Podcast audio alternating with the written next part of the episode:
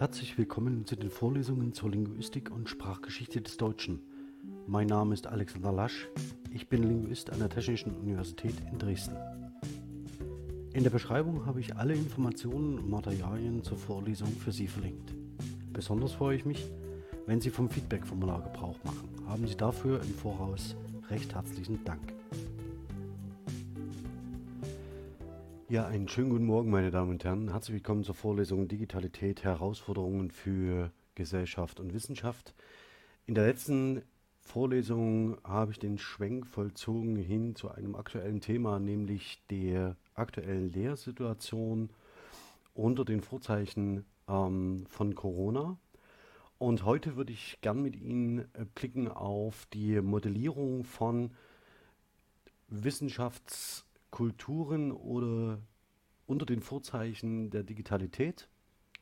Und ich würde ganz gern tatsächlich in das Thema einsteigen mit einer Überlegung, wie man die Begriffe von Stalder, die hier auch für die Vorlesung zentral gewesen sind, nämlich Referenzialität, Gemeinschaftlichkeit und Algorithmizität, äh, übertragen kann auf ein Modell der Beschreibung von Wissenschaftskulturen unter diesen Vorzeichen.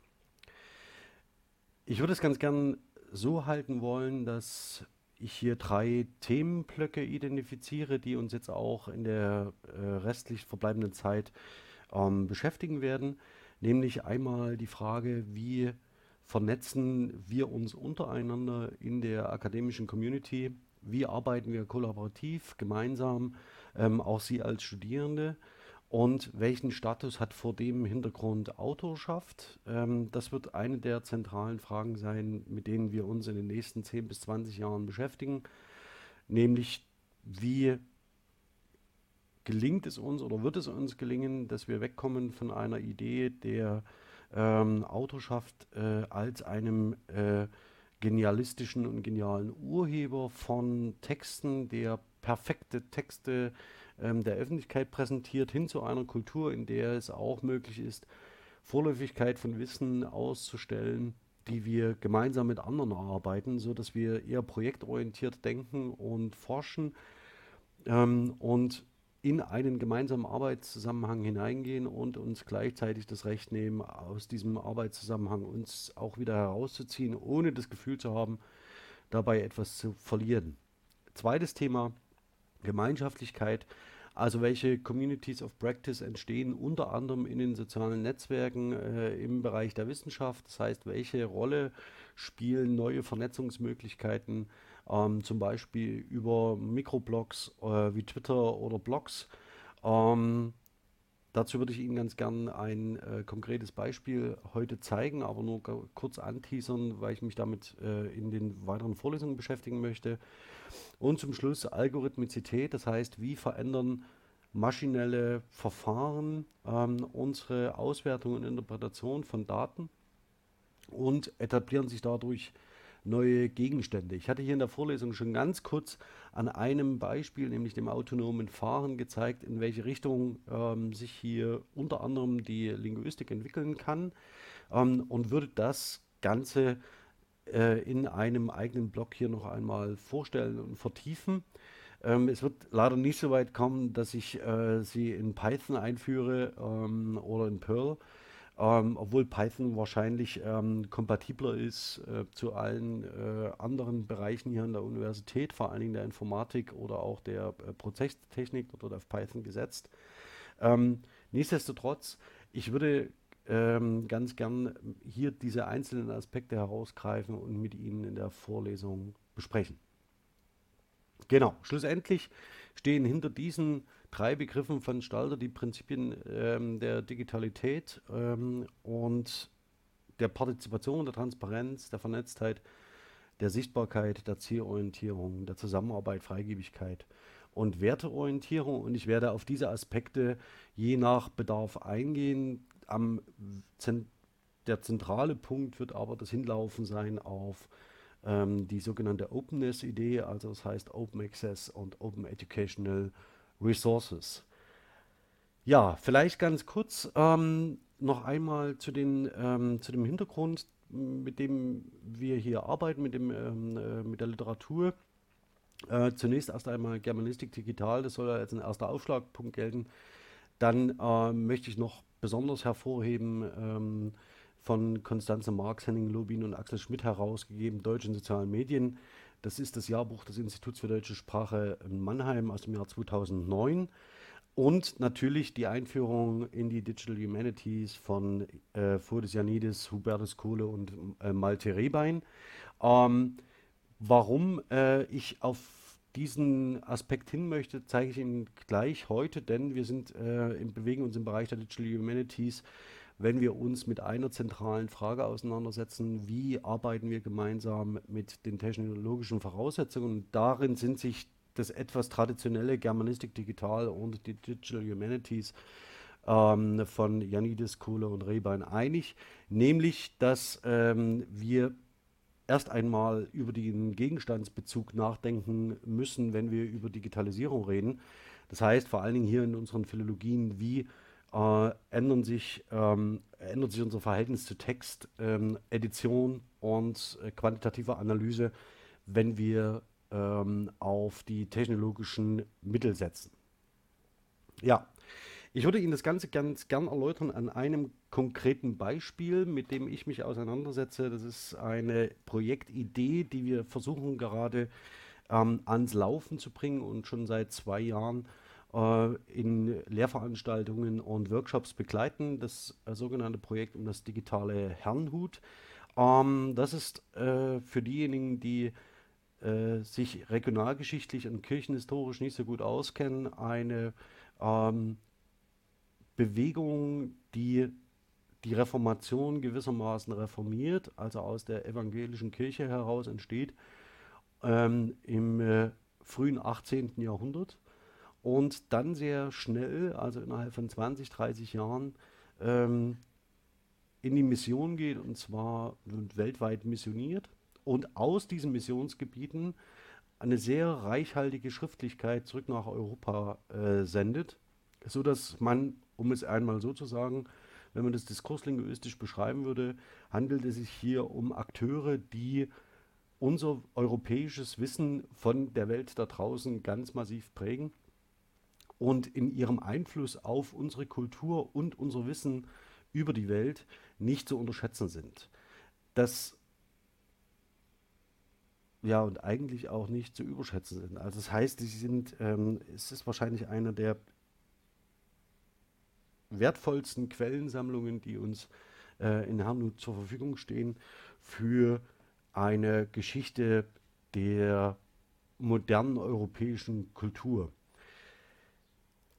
Ähm, vielleicht ganz kurz, der Hintergrund ist der, dass äh, durch eine besondere Theologie, also Sie sehen hier äh, Nikolaus Ludwig von Zinzendorf, ähm, der die Herrnhutische Gemeinde gegründet hat, ähm, mit einem spezifischen Sendungsauftrag äh, versehen sind. Und dieser Sendungsauftrag ähm, treibt sie hinaus in die Welt.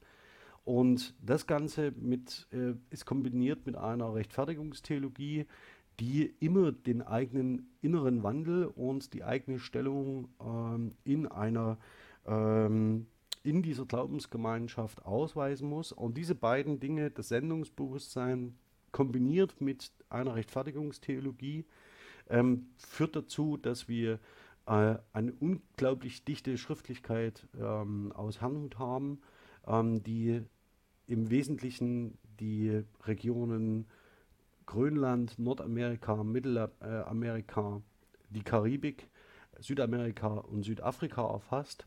Aber das zeige ich Ihnen gleich im Detail. Also Sie sehen das hier. Äh, wir haben eine, äh, die Mission startet in sogenannt äh, Dänisch-Westindien äh, in, äh, also das heißt, es ist die Karibik. Ähm, dann in Grönland, Lappland, Georgia in Nordamerika, Surinam, das ist in Südamerika, Südafrika und Ceylon. Und eben auch ähm, in Nordamerika. Hier sehen Sie eine Karte der Missionsgebiete. Rosa eingefärbt sind die protestantischen Missionsgebiete, gelb eingefärbt die äh, römisch-katholischen.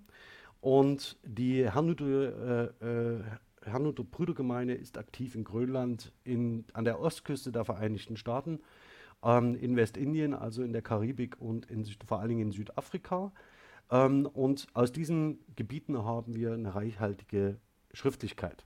Das Besondere ist jetzt, dass die Herrnhutische Mission ähm, direkt an die Idee der dänisch-hallisch, sogenannten dänisch-hallischen Mission anschließt und ab 1732 ganz zentrale Prozesse, die sich weltgeschichtlich abbilden, im Kleinen aus den äh, Kolonialgebieten nach Europa zurückstellt. Und sie ist eine der zentralen Quellen, die uns es nachvollziehbar macht, wie zum Beispiel ähm, die Sklavenbefreiung, ähm, die sogenannte Bewegung des Abolitionismus, ähm, sich ganz konkret sowohl in den Vereinigten Staaten vollzieht, als auch, und da nimmt sie ihren Ursprung in Westindien auf Jamaika. Ähm, und das sind deutschsprachige Quellen, die uns hier über die Zusammenhänge aus der Welt berichten. Ähm, hier ein typisches äh, Zeugnis aus dieser Zeit, nämlich die äh, in der sogenannten zweiten Generation, also mit ähm, Spangenberg nach Zinzendorf, beginnt die Gemeinschaft ihre großen Narrative zu entwerfen und ähm, sich ideologisch neu zu positionieren und um eine Grundfeste zu bauen für ähm, die weitere Auseinandersetzung ähm, gegen lutherische Orthodoxie und vor allen Dingen gegen äh, Mitbewerberinnen um ähm, die Mission in, den, äh, um die, in der weltweiten Mission und vor allen Dingen auch für die Mission zu werben, das heißt auch Geld zu sammeln. Ähm, und diese Großentwürfe, diese großnarrativen Entwürfe hier äh, von Oldendorp, die Geschichte der Mission der evangelischen Brüder auf den karibischen Inseln, ähm, existieren aus äh, allen Missionsgebieten, ähm, so auch aus Nordamerika, aus Grönland, ähm, aus Surinam und schlussendlich, wenn man das Englische mit hinzuzieht, aus Südafrika. Das Besondere ist, dass diese äh, genuin deutschsprachigen Texte nach und nach in andere Sprachen übersetzt werden und wir also hier auch ein mehrsprachiges Korpus aufbauen können, das in seiner Qualität ähm, äh, nicht vergleichbar ist mit dem, was wir sonst aus dieser Zeit haben. Das Ganze ist in der Regel reich bebildert und mit reichem Kartenmaterial versehen. Und diejenigen von Ihnen, die jetzt schon ein wenig, äh, die sich schon einmal mit XML, also ähm, äh, der digital, äh, einer digitalen Variante, solche Texte aufzubereiten, auseinandergesetzt haben, werden jetzt schon an verschiedenen Merkmalen gemerkt haben, ähm, warum diese Texte für uns gerade in der digitalen Edition so äh, interessant sind. Das heißt, wir haben Übersetzungen von einer Sprache in die nächste. Wir können hier Parallelkorpora aufbauen. Und das zweite ist, wir haben Kartenmaterial, sehr reiches Namenmaterial, sodass wir auch hier ähm, digital kartografieren können und das Ganze äh, im zeitlichen Verlauf darstellen und so weiter und so fort. Also das heißt, es ist ein unglaublich reiches Material für eine Gegenstandsdefinition unter den Vorzeichen von Digitalisierung. Und glauben Sie mir, das Herrnhuter Unitätsarchiv ist so groß, dass äh, sie das qualitativ nicht mehr erschließen könnten, selbst wenn sie es wollten. Ja, vielleicht ganz kurz, weil wir uns heute auf die Ameri äh, Vereinigten Staaten konzentrieren, also spezieller ähm, die europäische Besiedlung von Nordamerika und dann natürlich die äh, Staatengründung in den Vereinigten Staaten. Die Herrnhuter sind hier von Anfang an dabei äh, und missionieren vor allen Dingen äh, in Gebieten um die großen Seen, also das heißt äh, unter den Irokesen und Huronen, aber auch unter den Cherokee. Die sehen Sie weiter südlich, ähm, dort wo dann später äh, Florida entstehen wird.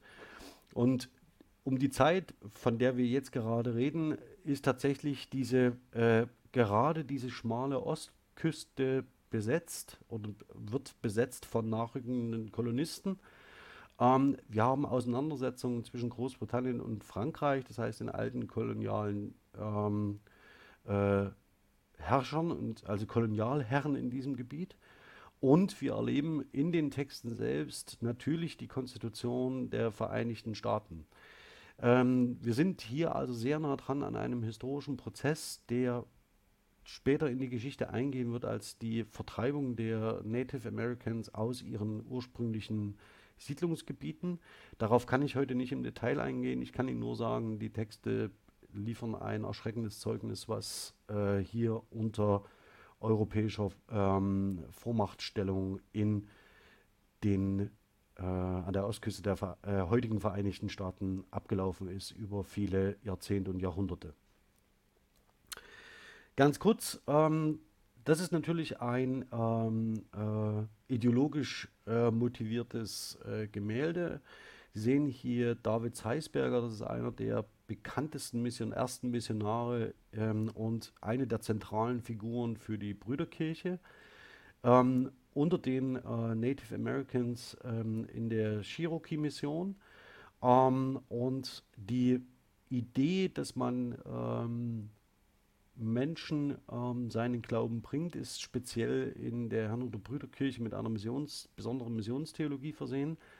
Darum soll es mir gar nicht äh, gehen, aber um diesen Kontext ähm, dreht sich die Auseinandersetzung in dem Projekt Digitales Herrnhut. Was haben wir bisher gemacht? Ähm, es fanden äh, in den letzten Jahren regelmäßig Seminare mit ca. 20 Studierenden statt, die kuratierte Digitalisierungen vorgenommen haben von äh, entsprechenden Quellen, zum Beispiel der Geschichte der Mission der evangelischen Brüder unter denen. Achtung, ähm, äh, ist nicht politisch korrekt, also Native Americans wäre das äh, korrekterweise unter den Indianern in Nordamerika von Heinrich Loskiel aus dem Jahr 1789. Dem gehen voran die Missionstagebücher von eben David Zeisberger, die ich Ihnen gerade gezeigt habe. Und wir haben noch weiter andere Quellen, die in diesem nordamerikanischen Kontext eine Rolle spielen.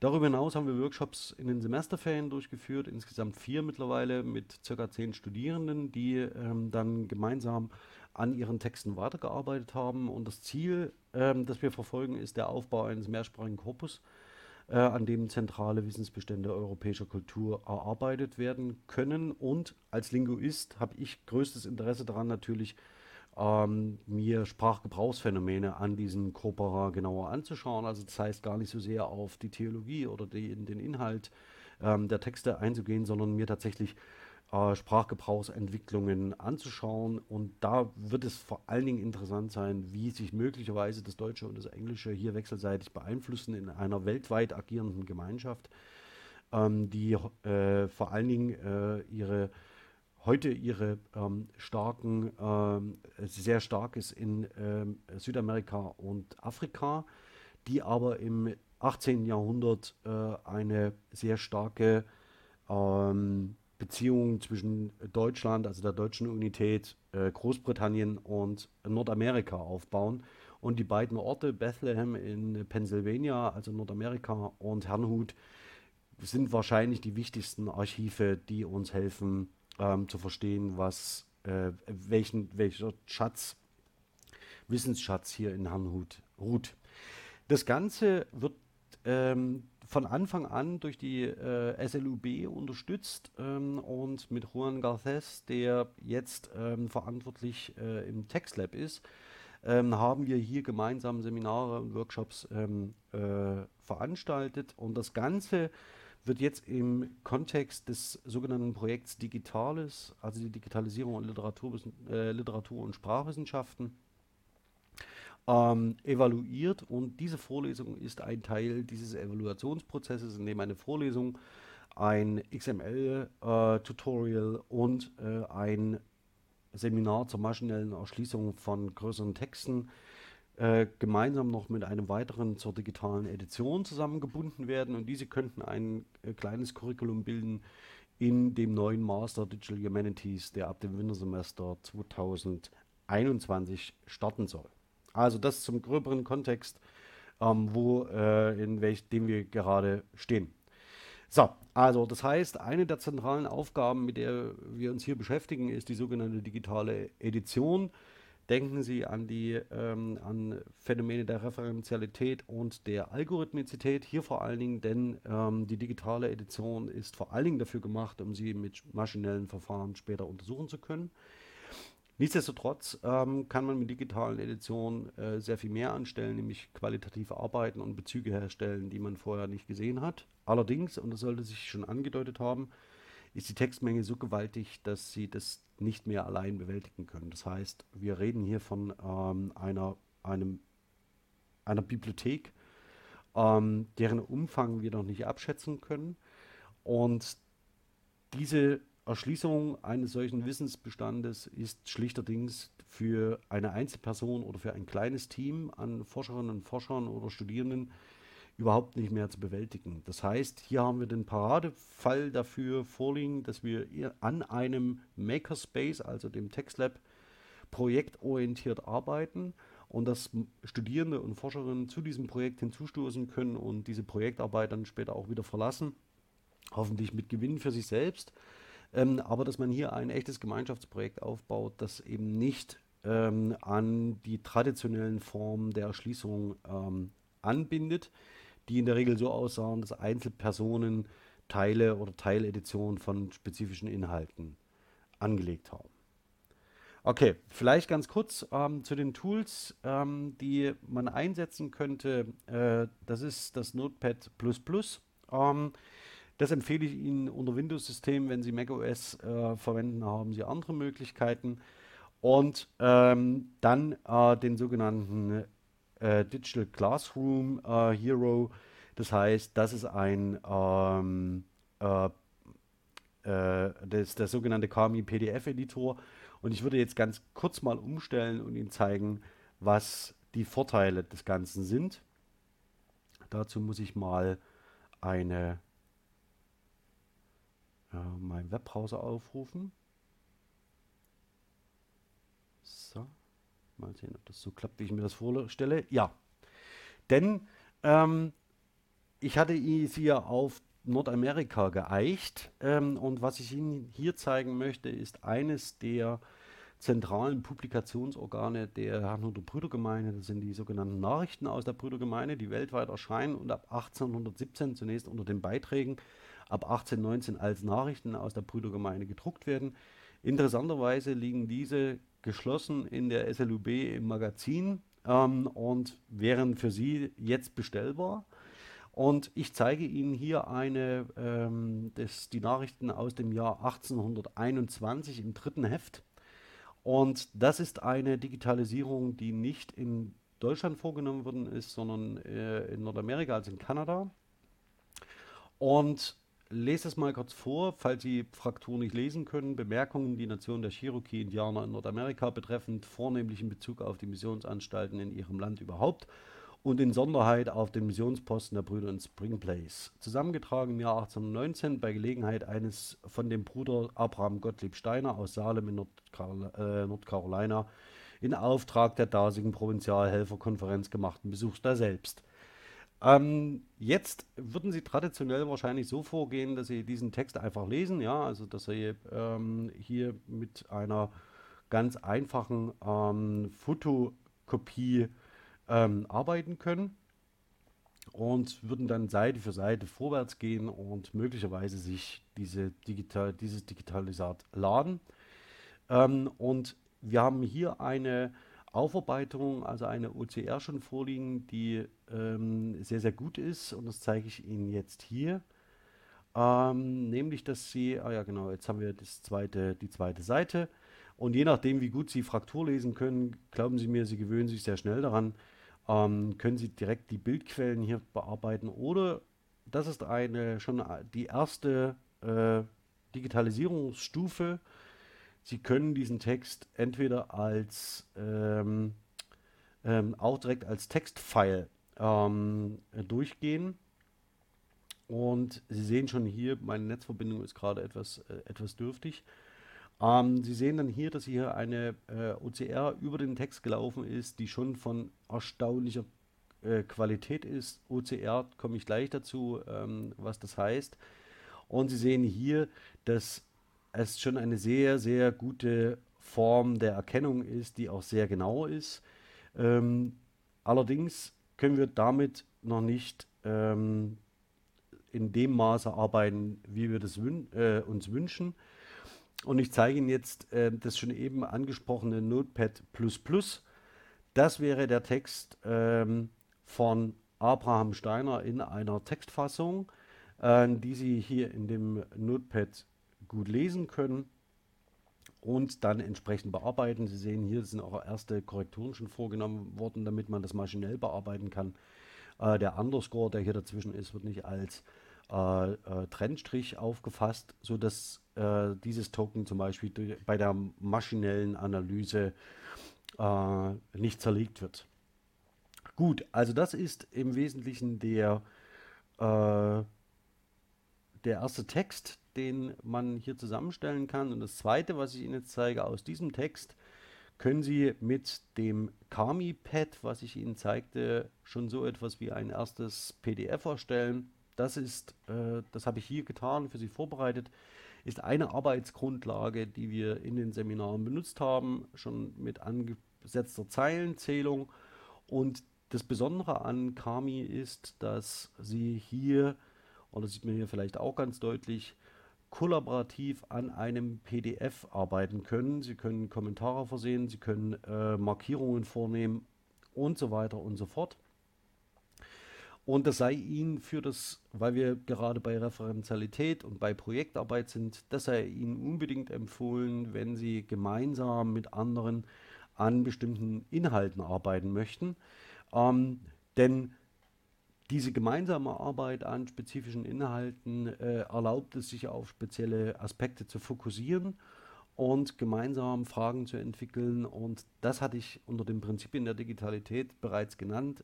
Ähm, sie entwickeln gemeinsame Fragen ähm, und haben eine gemeinsame Zielorientierung und treiben dadurch ein Projekt voran. Also das sind erstmal so ganz einfache ähm, digitale äh, Möglichkeiten, um sich mit dem Text auseinanderzusetzen. Ähm, und wenn Sie das interessiert, würde ich mich freuen, wenn Sie das ganz kurz kommentieren und auch Interesse am Thema haben und da mitzuarbeiten. Gut, kommen wir ähm, aber einmal zurück zu der Frage, wie könnte eine digitale Edition aussehen? Also Sie werden mir sicher recht geben, dass sich das eher nicht nach einer digitalen Edition, ähm, dass das eher nicht nach einer digitalen Edition aussieht. Und auch das Kami-Pad ist noch nicht an dem Punkt, wo man sagen könnte, ähm, damit äh, können wir einen Blumentopf gewinnen. Aber ich würde Ihnen ähm, ganz gern aus diesem Grunde, und jetzt muss ich mal wieder zurückblenden in die Präsentation, also das war das Kami-Pad und Notepad++, wie wir so eine digitale äh, Edition aufbauen können, so ein Digitalisat anfertigen. Und hier möchte ich explizit verweisen auf das Kapitel XML in eben dem schon vorgestellten äh, Digital Humanities, ähm, das Ihnen das äh, XML, ähm, äh, das Prinzip digitaler Edition erklärt. Was da, sich dahinter versteckt, zeige ich Ihnen gleich. Also schauen Sie da als Bezugspunkt.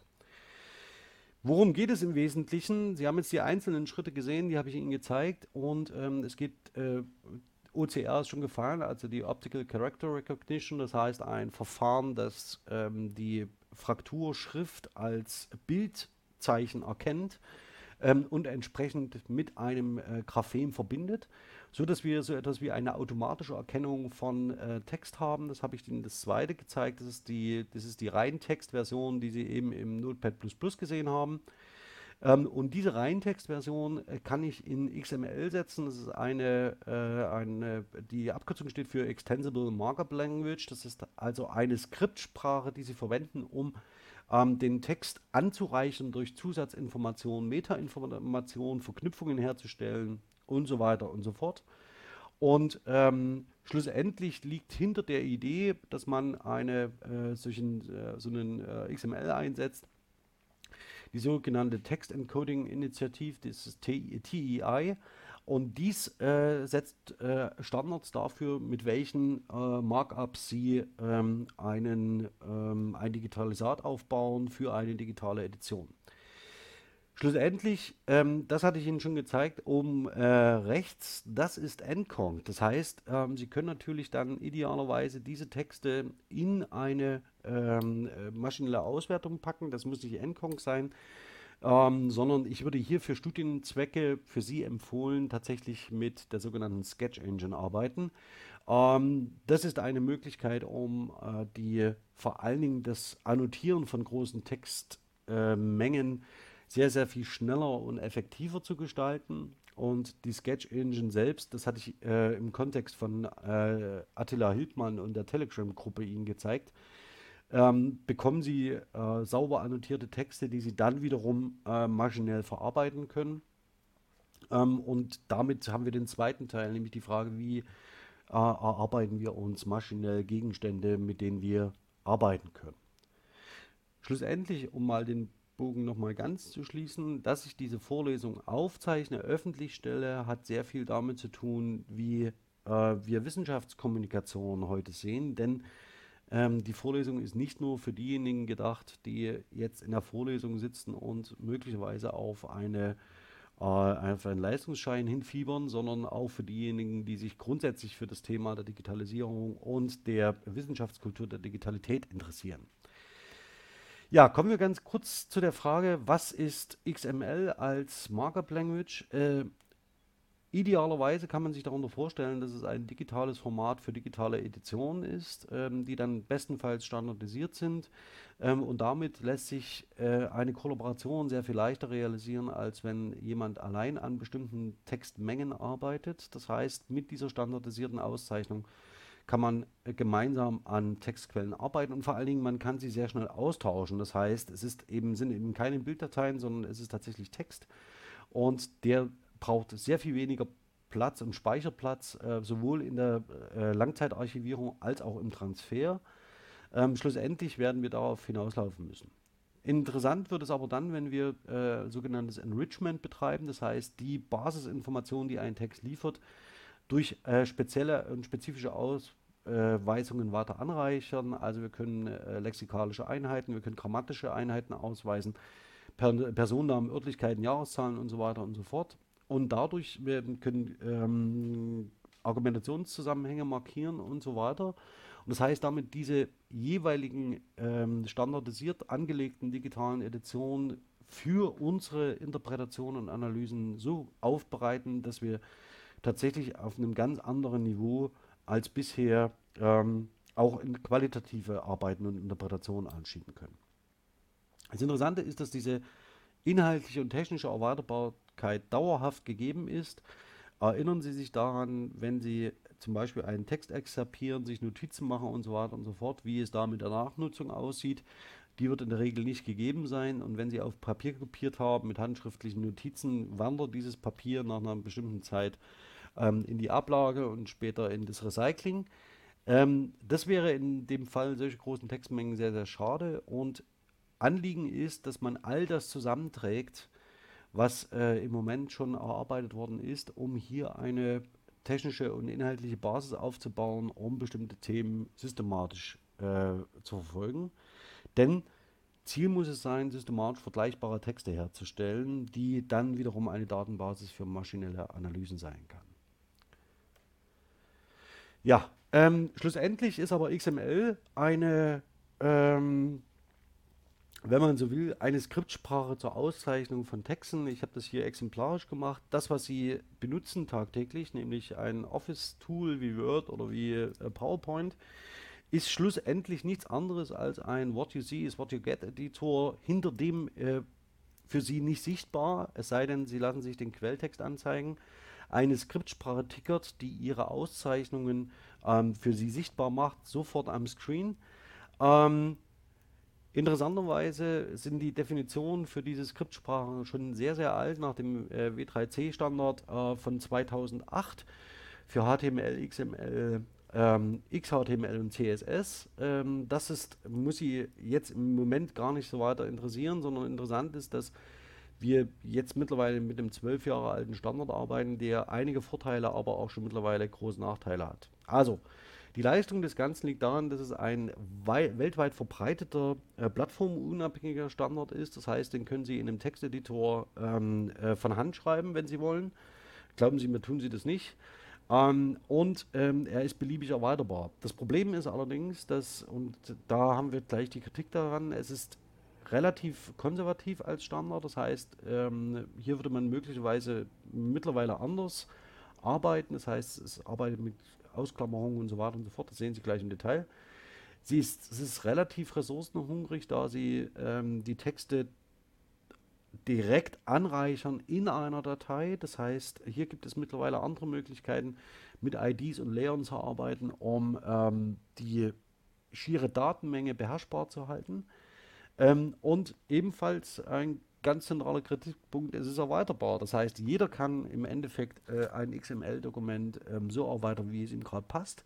und kann auch eigene Klassen von äh, äh, Varianten und zu bestimmten Variablen äh, festlegen und äh, mit ID-Auszeichnungen umgehen, wie er möchte. Und das macht es natürlich schwierig, wenn man dann an solche Ergebnisse anschließen will.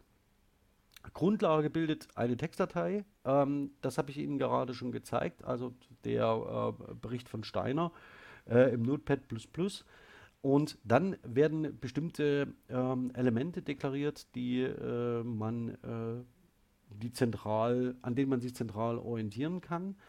Ähm, und es gibt zwei Kriterien für eine XML-Datei, an denen man sich orientieren sollte. Das ist die sogenannte Wohlgeformtheit und die Validität. Und ich zeige Ihnen gleich, was es damit auf sich hat.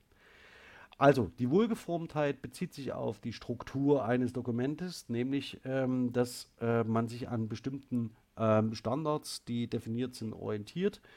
Hier ist es so, dass ähm, wir ein, ähm, einzelne Aspekte dieser Wohlgeformtheit sind, dass sie ein Wurzelelement haben, dass sie sich wie eine Klammer vorstellen müssen.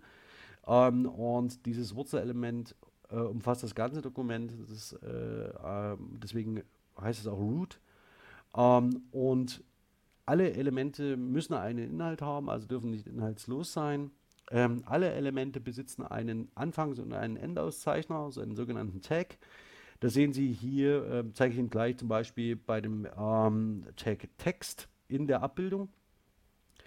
Und ähm, die Eltern- und Geschwister-Tags, also das heißt, die ähm, eben, äh, sind ebenentreu und paarig verschachtelt und sie dürfen sich einander nicht überlappen. Das können Sie sich vorstellen wie, ein, ähm, wie in der Reimbeschreibung. Ja? Das heißt, dass sie ähm, so immer umschließende Reime haben, also das heißt immer umschließende Klammern ähm, und immer je weiter sie hineingehen, äh, darf sich, die, dürfen sich diese Umklammerungen nicht äh, überlappen. Ähm, und dann darf ein Attribut jeweils, äh, darf nur einmal je Element vergeben sein. Ähm, das heißt, Sie dürfen nicht dasselbe Attribut an ein Element mehrfach anheften, um äh, die Datei klein zu halten. Ähm, zur Validität. Ähm, hier ist es so, dass wir ein grundsätzliches Problem haben, nämlich die erweiterbare Auszeichnungssprache, die, was schon im Namen von XML steckt ähm, und im Austausch dienen soll. Ähm, die, der Punkt ist, dass man eine sogenannte Auszeichnungsgrammatik, also eine Dokumentgrammatik entwirft, die ähm, sowohl das XML-Schema betrifft, als auch ähm, die Frage ist, äh, dass sie bestimmte, ähm, auf sich auf bestimmte ähm, Standards einigen, wie sie ein XML-Dokument ähm, anlegen. Und idealerweise haben sie eine, äh, nach einer Validitätsprüfung ein gültiges Dokument, das sowohl wohlgeformt ist, also da ist vor allen Dingen die Klammerbildung dieser Tag-Elemente relevant, ähm, und dann sowohl eine Grammatik aufweist, die äh, idealerweise ein spezifisches äh, Grammatikformat einhält und dann ist ihre, ihr Dokument ähm, akzeptabel. Genau. Ähm,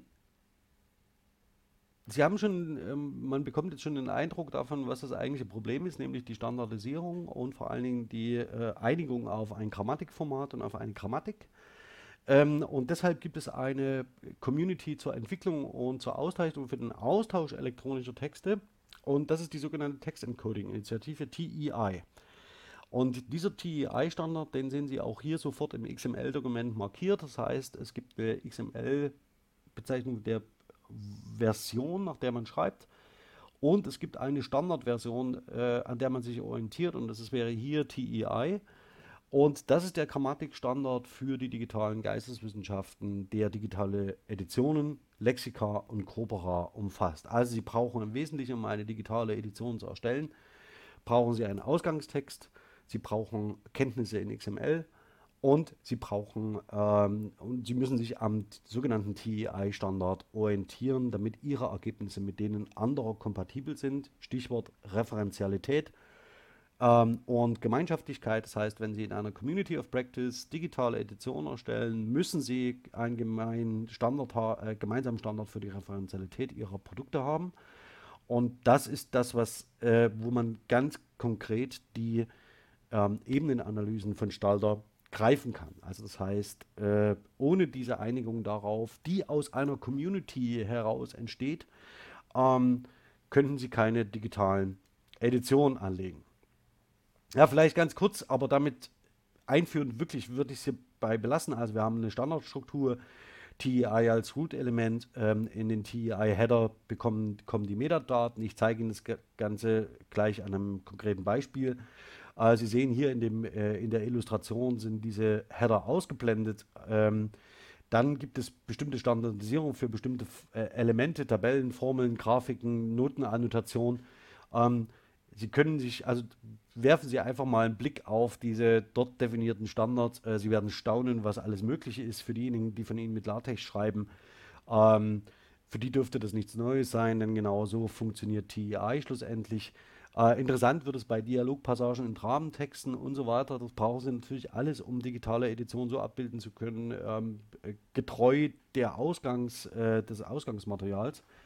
Und es gibt natürlich auch eine Standardisierung für die thematische Annotation. Das heißt, hier haben Sie das Name-Element, äh, mit dem Sie äh, bestimmte Entitäten ausweisen können und auf ein Number verweisen lassen können.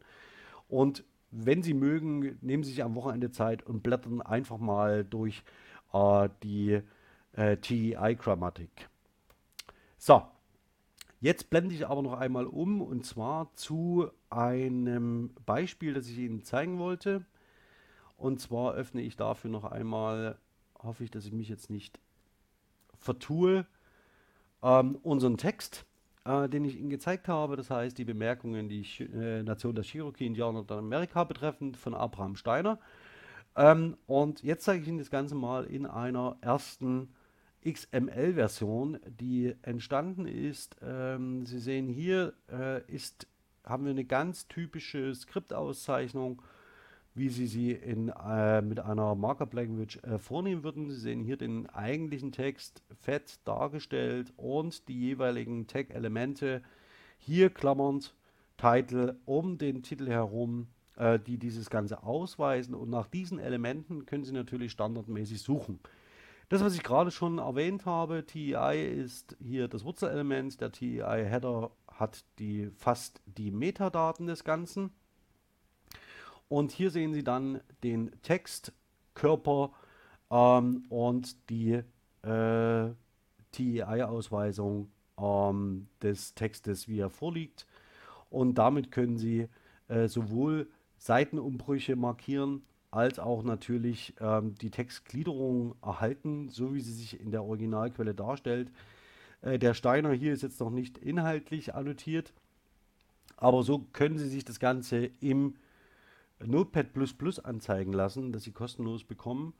Oder Sie können, und das will ich Ihnen ganz kurz zum Abschluss zeigen, den sogenannten Oxygen XML Editor verwenden, um hier ganz praktisch am Text zu arbeiten. Für äh, eine bestimmte Versionsreihe haben wir dafür auch ähm, Lizenzen äh, im Bereich GSW, sodass wir gemeinsam an solchen Texten und Editionen arbeiten können zu was ich Sie sehr einladen möchte.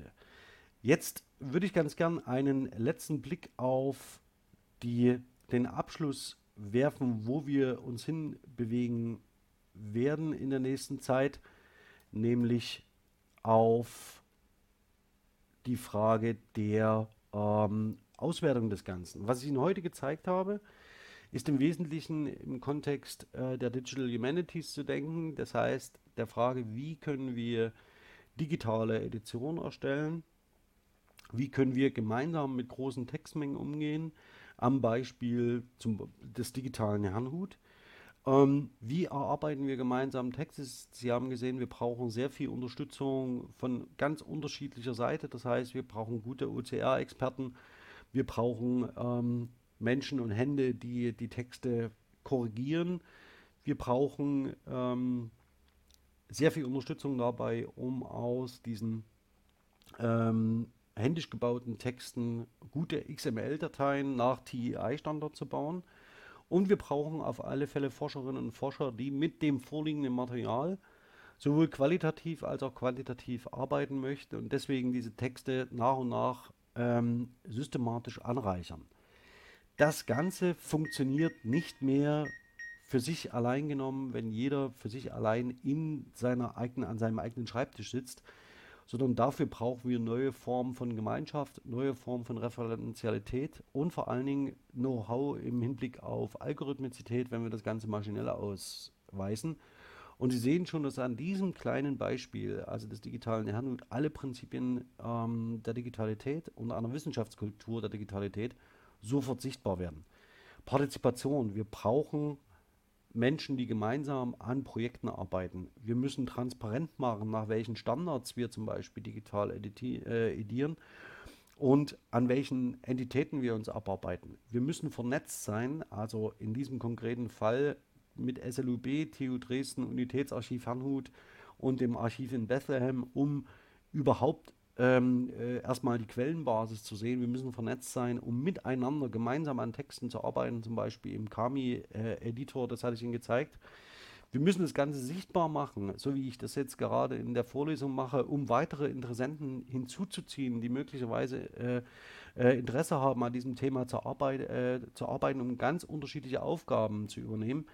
Ähm, wir müssen ein gemeinsames Ziel orientieren, das hatte ich getan, der Aufbau mehrsprachig äh, analysierbarer Corpora. Ähm, wir müssen zusammenarbeiten, um dieses Ziel zu erreichen. Wir müssen freigebig sein, das heißt, wir müssen unsere Ergebnisse mit anderen teilen können, damit die an unsere Arbeit anschließen können. Und das schlussendlich ist eine neue Werteorientierung an einer Wissenschaftskultur der Digitalität. Das funktioniert nicht mehr unter den Vorzeichen der Gatekeeper alter Wissensordnungen. Das soll es für heute gewesen sein mit diesem ersten Blick auf die digitale Edition. Das kann natürlich nur sehr rudimentär sein und ich kann Ihnen natürlich jetzt nicht äh, Sie in XML einführen. Das, glaube ich, äh, müssen wir in andere Veranstaltungen auslagern und der zentrale Anlaufpunkt ist in Dresden das Textlab der SLUB, äh, für das ich werben möchte. Und ich bin mir ziemlich sicher, dass wir auch einen Workshop, sollten wir äh, uns in Präsenz wieder treffen können, die Workshop-Reihe wieder aufnehmen. Und ich würde mich jetzt schon freuen, wenn ich dafür Ihr Interesse wecken kann. Sie können mich gern ähm, diesbezüglich fragen. Und in, der nächsten, äh, in den nächsten Sitzungen würde ich ganz gern weitermachen mit der maschinellen Analyse und vor allen Dingen neuen Formen der Wissenschaftskommunikation im Bereich der Wissenschaftskultur der Digitalität. Für heute bin ich aber erstmal ganz herzlich Ihr Alexander Lasch und freue mich jetzt auf die Diskussion und das Gespräch mit Ihnen.